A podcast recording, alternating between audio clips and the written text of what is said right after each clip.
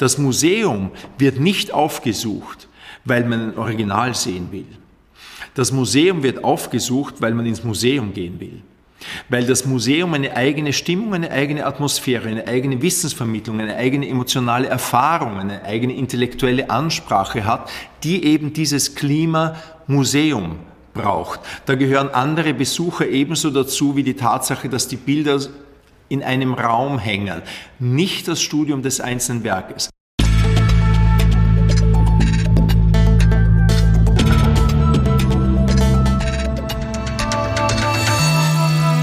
Ausgesprochen Kunst. Der Podcast mit Alexander Gieser.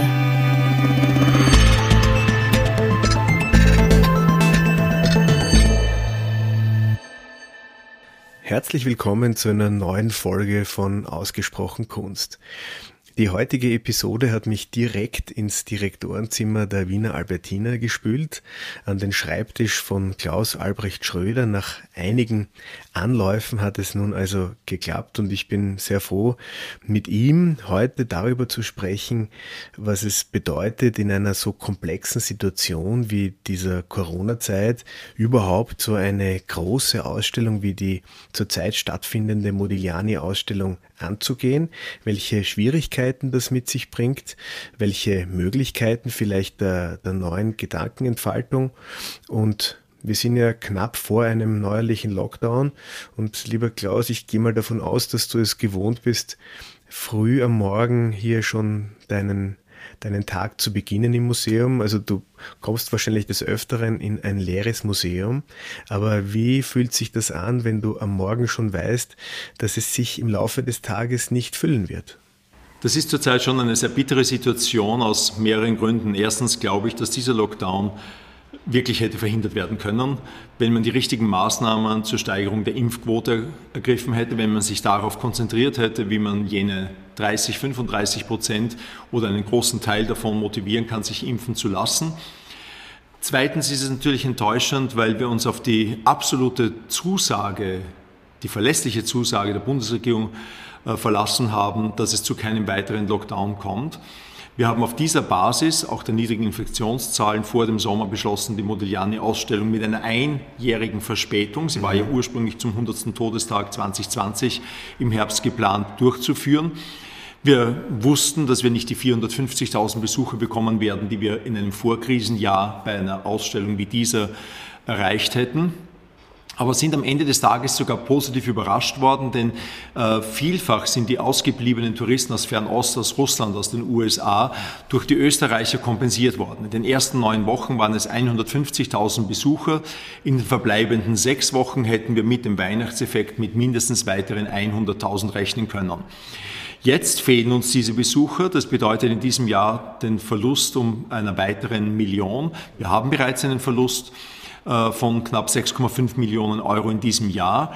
In diesem Jahr genauso wie im vorigen Jahr 13 Millionen Euro Mindereinnahmen, zwei Jahre hintereinander. Das addiert sich auf 26 Millionen.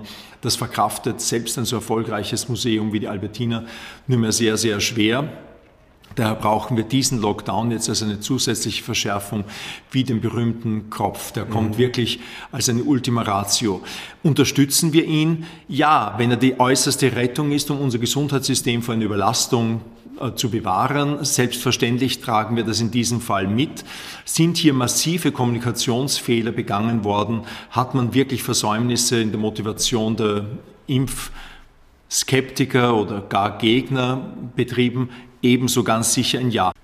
Mhm. Jetzt auf den Modigliani zu kommen, ähm, der hatte ja selber einen durchaus schweren äh, Stand, gesundheitlich, auch ähm, eigentlich Zeit seines Lebens. Die, die, diese Ursache für ihn zur Malerei zu kommen, die verdanken wir aber dem Umstand, dass er für die Bildhauerei nicht stark genug war. Habe ich das richtig gelesen im Katalog? Nein, es ist schon richtig, dass Modigliani an Tuberkulose gelitten hat seit seiner Kindheit und dass er tatsächlich 1913 nach seinem letzten Besuch äh, jenes Steinbruchs, auf dem Michelangelo auch tätig war, von dem er sich wichtige Marmorstücke geholt hat, äh, dann die endgültige Entscheidung treffen musste, äh, nicht im Marmor arbeiten zu können und überhaupt die Steinbildhauerei aufgegeben hat. Äh, wir dürfen jetzt nicht so weit gehen, dass wir den Glücksfall der Tuberkulose zu halten. Erstens ist er kurz darauf im Alter von nicht einmal 35 Jahren an dieser Tuberkulose gestorben. Zweitens sind auch viele Arbeiten, die er bereits in einer Zeit, in der er sich noch einer Laufbahn als Bildhauer verschrieben hat, schon entstanden, die natürlich die spätere Malerei in Nutze, im Keim mhm. bereits enthalten. Ich äh, sehe auch gerade bei Modigliani einen Künstler am Werk, äh, so sehr diese Malerei die Fortsetzung der Skulptur mit anderen Mitteln ist, der über kurz oder lang jedenfalls beide Medien bedient hätte. Er musste nur die Bildhauerei dann zur Gänze aufgeben. Er, wäre, er war ein großartiger Bildhauer, mit Brancusi sicher in seiner Zeit der wichtigste. Von ihm hat er auch diese direkt, das direkte Hineinarbeiten in den Stein gelernt. Das war ja zu dieser Zeit nicht mehr üblich. Äh, Brancusi ist von Rumänien nach Paris gekommen und hat für kurze Zeit im Atelier von Rodin, wo 50 Bildhauer gearbeitet haben, um die kleinen Modelle in allen verschiedenen Größen, Varianten und Versionen äh, zu realisieren. Er hat auf einmal wieder direkt das Un äh, veräußerliche, einzigartige Original durch diese Teil direkt geschaffen, gleichzeitig mit Modigliani, gleichzeitig mit Adrien Derain. Aber der Maler Modigliani wäre auch bei einer erfolgreichen Karriere bis zum Ende als Bildhauer, glaube ich, der Menschheit nicht verloren gegangen. Diese beiden Medien waren immer schon seine. Aber es stimmt, er musste die Bildhauerei zur Gänze aufgeben, weil der feine Staub, er hat ja Skulpturen gemacht, die nicht nur behauen wurden, sondern am Ende geschliffen. Er hat einen Feinschliff angebracht, wie man ja an den drei kostbaren Skulpturen sieht, die wir in dieser Ausstellung zeigen. Und dieser Feinstaub äh, war mit seiner Tuberkulose nicht verträglich. Ja. Aber der Alkohol auch nicht und den hat er nicht aufgegeben. die Drogen auch nicht, die hat er nicht aufgegeben. Mhm. Mhm.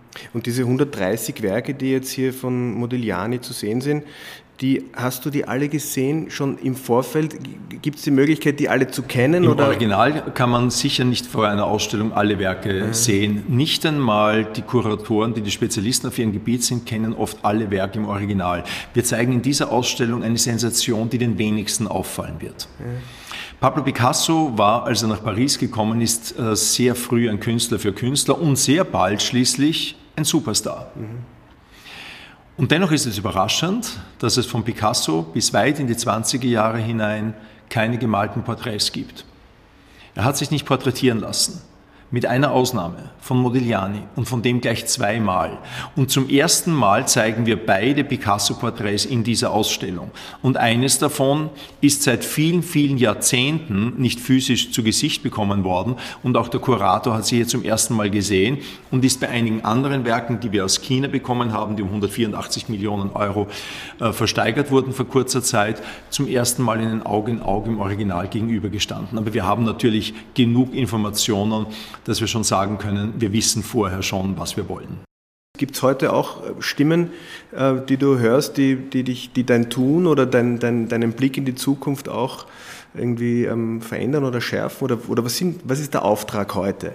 Also erstens einmal versuche ich wirklich klarzumachen, all meinen Mitarbeiterinnen und Mitarbeitern, dass äh, wir nicht dafür da sind, etwas, das an sich wertvoll ist zu zeigen. Dieses an sich, äh, fast von einer kantischen Dimension, ist keine Leitplanke, um äh, unsere Tätigkeiten zu machen. So unabhängig die wissenschaftliche Forschung ist, so sehr wir in unseren konservatorischen oder restauratorischen Maßnahmen alles unternehmen, um dem Objekt gerecht zu werden, so sehr müssen wir mit unserer Museumstätigkeit alles unternehmen, um dem Publikum gerecht zu werden. Denn die Besucher haben ein Recht auf Kunst. Es gibt so etwas wie ein Menschenrecht auf Kunst als Vision naturgemäß, nur als Utopie, denn bekanntlich sind 95 Prozent der Bevölkerung der Welt von der Kunst ausgeschlossen. Es wäre zynisch zu sagen, Kunst ist ein Lebensmittel, ohne dass man nicht leben kann. Wie will ich das jemandem in Jemen, in Syrien oder in Somalia erklären? Man kann leben, auch ohne Kunst, man muss sogar leider ohne Kunst weitestgehend leben. Auch in Nordnigeria werde ich mit dieser äh, Vision als ein, äh, als ein Diktat nicht weit kommen. Aber es gibt ein, eine Utopie, dass Kunst grundsätzlich ein Lebensrecht ist, auf das jeder Anspruch haben sollte. Daher steht im Zentrum all meiner Tätigkeiten das Publikum und für die Mitarbeiter je nach Abteilung zum Teil das Objekt. Für den Restaurator das Objekt, für den Wissenschaftler, der vielleicht eine neue Zuschreibung macht, ikonografisches neu äh, bestimmen kann oder in einen neuen Kontext bringt, steht das Objekt im Vordergrund. Für mich als Generaldirektor der Albertina steht im Vordergrund, ob ich etwas mache, dass die Gesellschaft zumindest soweit es unsere Million Menschen betrifft, die Jahr für Jahr uns besuchen oder jetzt knapp unter einer halben Million leider nur, äh, dass ich denen etwas gebe, das sie als wertvoll für sich erachten. Jetzt neue Technologien könnten ja da eine Demokratisierung vorantreiben. Also wenn, wenn, wenn man jetzt redet von, von Regionen der Welt, die, die jetzt nicht in den Genuss kommen, in ein schönes Museum gehen zu können. Also die werden jetzt sicher nicht googeln, damit sie hier einen Aufsatz äh, zum Feldhasen lesen können in Somalia. Da soll man sich keine Illusionen machen, dass man mit dem virtuellen Museum nur jene anspricht, die bereits im physischen Museum sehr gewogen sind. Mhm. Äh, richtig ist, dass man sie global ansprechen kann. Jemand in Sydney, der daran interessiert ist, könnte physisch jetzt nicht zu uns kommen, mhm. sondern muss in in Australien bleiben. Äh, ich könnte es mir leicht machen und wiederholen, was alle Museumsdirektoren natürlich sagen. Äh, das Museum ist in seinem physischen Besuch durch nichts äh, substituierbar und der virtuelle Ausstellungsbesuch kann nicht ersetzen den Besuch des Originals. Seltsamerweise ist das gar nicht meine Meinung. Mhm. Die Wahrheit ist, dass der Museumsbesuch sehr viel mehr ist als die Erfahrung eines Originals. Und wenn ich ganz offen sein soll, es gibt natürlich Kunstwerke, Miniaturen, aber auch Zeichnungen, aber auch Details auf Gemälden. Ich denke an die Bruegel-Ausstellung im Kunsthistorischen Museum, wo man dann im Computer auf einmal beim Turmbau zu Babels Details gesehen hat, die man nie vor dem Original entdecken kann, wo einem die virtuelle Präsentation weit überlegen ist vor dem Original. Das Museum wird nicht aufgesucht, weil man ein Original sehen will. Das Museum wird aufgesucht, weil man ins Museum gehen will. Weil das Museum eine eigene Stimmung, eine eigene Atmosphäre, eine eigene Wissensvermittlung, eine eigene emotionale Erfahrung, eine eigene intellektuelle Ansprache hat, die eben dieses Klima Museum braucht. Da gehören andere Besucher ebenso dazu wie die Tatsache, dass die Bilder in einem Raum hängen, nicht das Studium des einzelnen Werkes. Das ist ein wesentlicher Pfeiler. Aber in dem erschöpft sich die Unverwechselbarkeit und die Nicht-Substituierbarkeit des Museumsbesuchs nicht, die liegt an sehr viel mehr als nur an dem einen Original. Nur des Originals wegen würden wir nicht den enormen Aufwand betreiben, den wir betreiben, um auf einmal von 60 Leihgebern so eine Modigliani-Ausstellung überhaupt zustande zu bringen. Die virtuelle Ausstellung sollte etwas leisten, was das Museum nicht leisten kann. Eben die Vertiefung zum Beispiel ins Original, in Tiefen hinein, in Größen hinein, durch das Close-up, wie das das Original nicht kann. Das Noli me tangere, berühre mich nicht, ist so gleichsam das Motto jedes Museums. Aber Virtuell können wir auf einmal im Hasen im Auge des Dürer etwas sehen, was uns vor dem Original ihm entgehen würde. Es ist ja die Herausforderung jetzt für uns, eigene Formate zu entwickeln, die nicht ersetzen mhm. den physischen Besuch, sondern ihn um etwas ergänzen, was der physische Besuch nicht leisten kann. Und der physische Besuch lebt von diesem Gesamterlebnis, Museum zumindest meiner Überzeugung nach, den das virtuelle Museum nicht reicht. Ich persönlich zum Beispiel kann mir im Fernsehen oder äh, gestreamt keine Oper und kein Theaterstück ansehen. Das ist für mich so hohl und leer und dünn und mager, dass ich das überhaupt nicht ertrage. Da ist es noch nicht gelungen, äh, ein eigenes, ein eigenständiges, mit eigenen ästhetischen Gesetzen ausgestattetes Medium zu entwickeln, das an die Stelle durch etwas anderes des Opern- oder Konzert- oder Theaterbesuchs tritt. Ja, und jetzt, wenn wir noch mal auf den Modigliani zurückkommen, dann ist das natürlich ein, ein, ein, ein Welt, ein, ein Riesenname, äh, wo ja wahrscheinlich auch viele kommen ne, wegen, den, wegen des Namens. Gehen wir Modigliani schauen. Das glaube ich gar nicht. Ich werde pausenlos gefragt äh, nach der Aussprache des Modigliani. Also und viele sagen dann Modalani und ähnliches. Er gehört nicht zu jenen Künstlern wie vor einigen Jahren noch Edward Hopper, dessen Werk man besser gekannt hat als den Namen. Jeder kannte die Night Hawks aus Chicago von Edward Hopper, diese zwei, die dann an der Bar sitzen, in der Nacht verloren, eine Symbolfigur der Einsamkeit, der Entfremdung von der Gesellschaft und keiner wusste, wer der Autor dieses Bildes ist. Mhm. Das gilt vielleicht für Modigliani nicht in dem Maße, aber bis zu einem gewissen Grad schon. Also ich würde schon glauben, dass manche dieser wenigen Akte, die er gemalt hat, diese mandelförmigen blinden Augen, äh, diese mandelförmigen Gesichter, die fließenden, ondulierenden Linien äh, bekannter sind als der Künstler selber. Mhm. Ja, das hat, hat, einfach, man hat einfach ein Bild im Kopf, wenn man den Namen Modigliani Denn es gibt auch Künstler, bei denen das genau umgekehrt der mhm. Fall ist. Wir zeigen nächstes Frühjahr äh, die größte, wie er mir gesagt hat, Ausstellung von Ai Weiwei, die es jemals gegeben hat. Mhm. Und äh, bei Ai Weiwei ist es zweifelsohne so, dass er heute zu den zwei, drei bekanntesten lebenden Künstlern überhaupt zählt. Wenn man jemanden fragt, was er gemacht hat, dann sieht man sein Gesicht vor sich. Mhm. Dann sieht man ihn mehr vor sich als ein Werk. Der Werkbegriff dieses minimalistisch-konzeptuellen, performativen Künstlers ist ähm, geradezu vor der Autorität des Namens, des Künstlers, des Aktivisten, des Gegners äh, mancher Erscheinungen in China wesentlich größer als, als seine, sein Schaffen selbst. Und bei Modigliani ist ein Mittelbereich erreicht. Bei anderen Künstlern wiederum deckt sich das vollkommen. Wenn wir eine Ausstellung machen zu Matisse, so sieht jeder das ein oder andere Matisse-Bild irgendwie vor sich und den Namen kennt man außerdem. Mhm. Es ist eine interessante Dialektik, die hier oft stattfindet zwischen Bekanntheit eines Künstlers und Unbekanntheit seines Werks oder umgekehrt der Bekanntheit eines Werks und der völligen Unbekanntheit mhm. des Künstlers selbst. Jetzt habe ich noch eine, eine, eine praktische Frage. Wenn jetzt so ein äh, bedeutendes Gemälde Modiglianis aus einem amerikanischen Museum kommt, wäre er vor zwei, drei Jahren noch mit einem Kurier ähm, dahergekommen und von dem begleitet. Wie, wie funktioniert das in Zeiten der Pandemie? Mit dem Ausbruch der Pandemie hat sich da manches geändert und äh, gleich an die Spitze haben sich drei große Museen, der Louvre, das MoMA und wir gestellt, die gesagt haben, wir wollen, und das wurde dann an viele Museen verschickt und dem haben sich fast alle auch angeschlossen, wir wollen den Transport äh, von Kunst nicht verunmöglichen durch die Unmöglichkeit äh, der Reisen, durch die Reiserestriktionen und haben hier eine Videoüberwachung stattdessen eingeführt, die viele Vorteile bietet. Man darf nicht vergessen, wenn wir ein, einen Modigliani aus Tokio oder aus Los Angeles holen, bedeutet das in der Regel eine fünftägige, mindestens fünftägige Abwesenheit des Kurators aus seinem Museum in Tokio mhm. oder in Los Angeles. Zum Zweiten den Jetlag, wenn der zurückkommt. Zum Dritten enormer Verlust an Arbeitszeit, Lebenszeit, die der nur sitzend verbringt, ohne während dieser Begleitung des Werks irgendwie intervenieren zu können.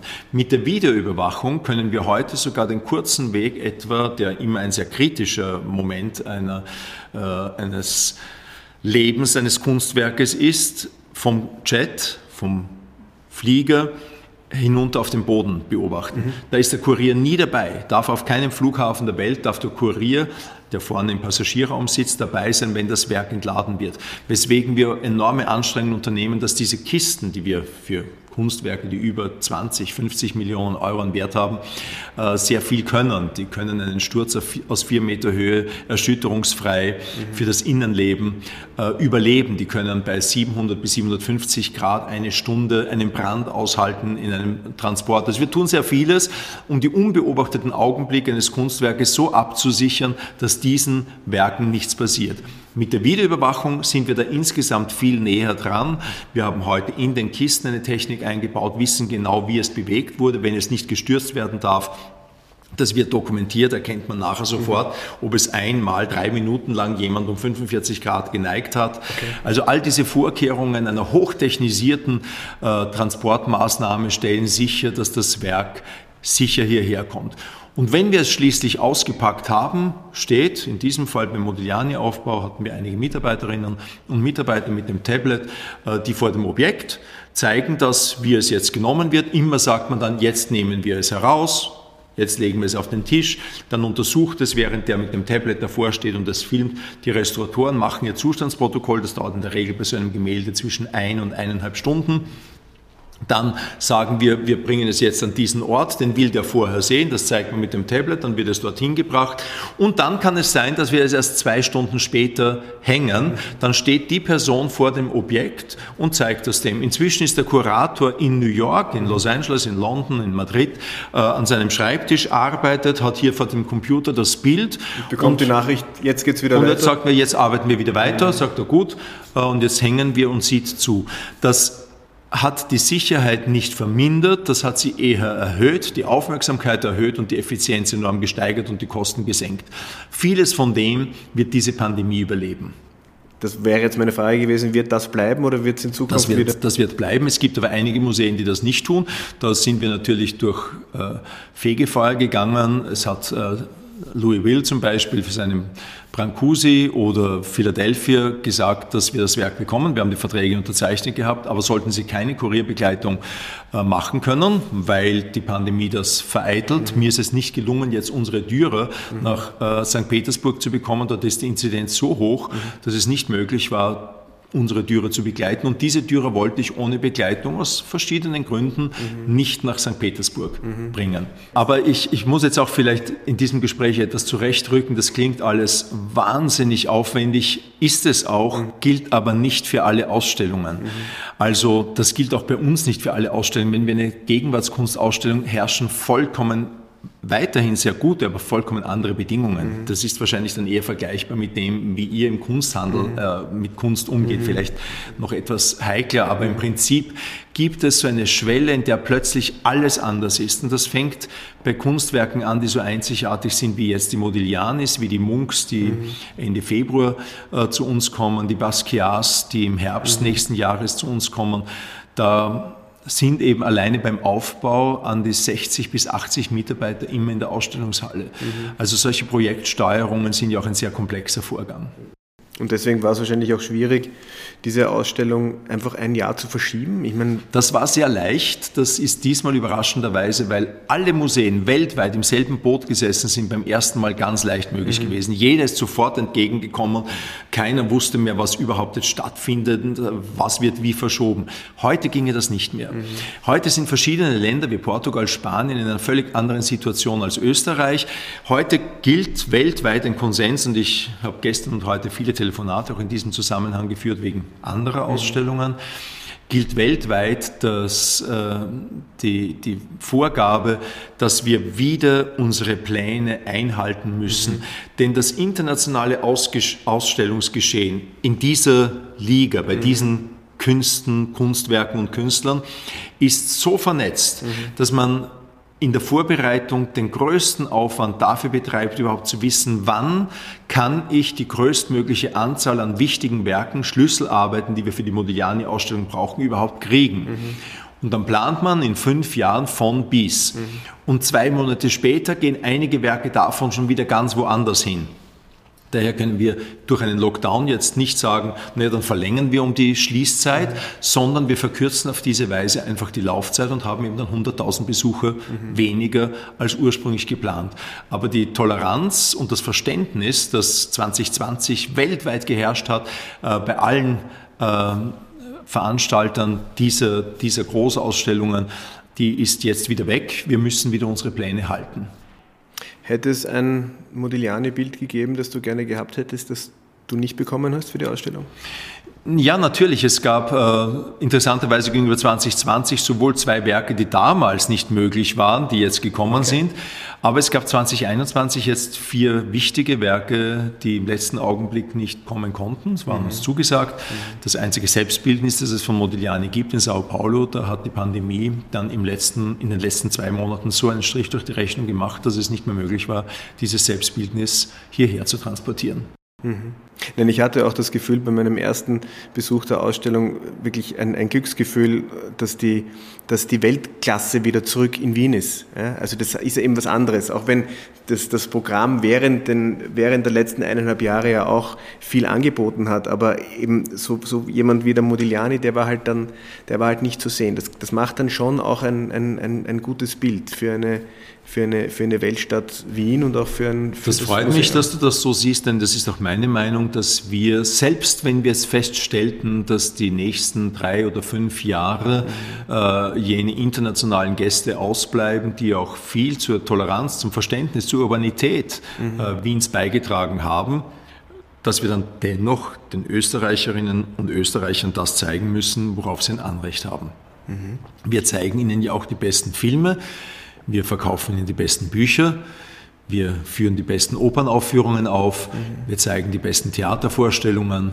Da darf die Kunst nicht außen vorbleiben. Wir sind nicht zufällig eine Kulturnation.